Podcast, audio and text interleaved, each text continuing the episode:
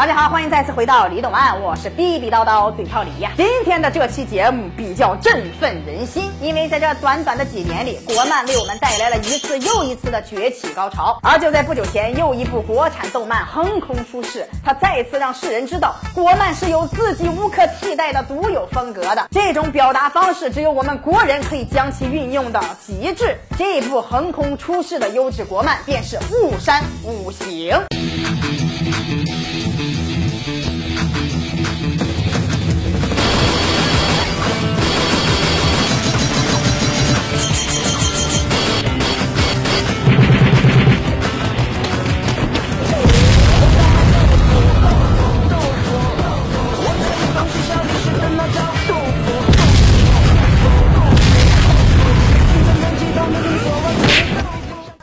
五行是由灵魂负责导演，由好转动画与六道无余动画工作室联手推出的原创国风热血动画连续剧，其水墨风格彰显国漫的柔和和霸气。此部动漫的豆瓣评分高达九点三分，就连国民老公王思聪都大力推荐。虽然他推荐的不一定是什么好东西，但是有了这波热度，也使雾山五行更上一层楼。大家可能会想象到这部动漫究竟有多火，但是却不知道它的背后付出了多少的艰辛。因为条件有限，导演灵魂同时兼顾出品人、故事脚本、原画、动画、上色、场景。除此之外，还兼顾了厕所阿姨、食堂大妈等多项事务，并且还客串了动漫中的那只奇怪的鸭子。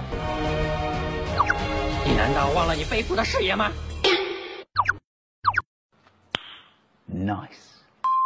而让导演如此万能的原因只有一个，那就是没有钱。我从来没碰过钱，我对钱没有兴趣。这也是很多国漫无法出人头地的重要原因之一。而六道无余这家二零一六年成立的工作室，注册资本只有十元人民币。没错，你没有听错，注册资本只有十元，约等于两个煎饼果子加一个蛋。而且整个工作室也就仅有六人，他们地处衢州市烂柯山风景区，位置偏僻到正常年轻人根本不会去那个地方工作，因此所有工作都由六人完成。这六人可以说是过着实打实的田园隐居生活，而这种隐于市。的世外高人，慢慢的通过了自己的努力，创作出了这部质量上乘的国漫佳作。此处应该有惊雷般的掌声了吧？